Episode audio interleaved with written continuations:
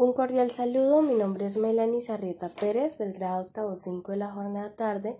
El día de hoy voy a realizar una historia con solo expresiones de sonido. Espero les guste.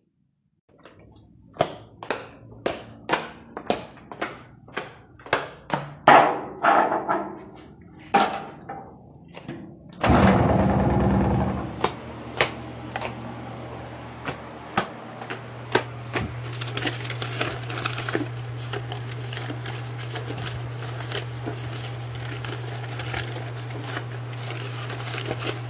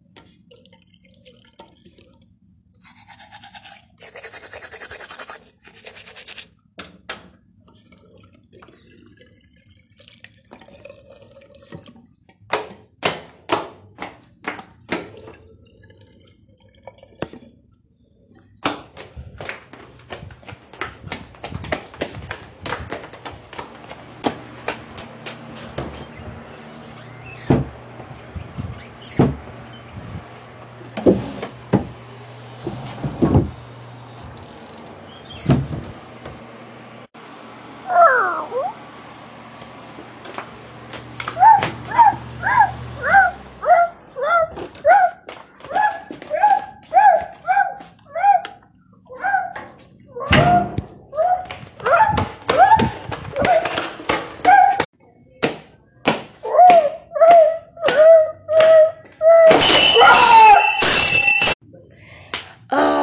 au, mm, au, mm, au.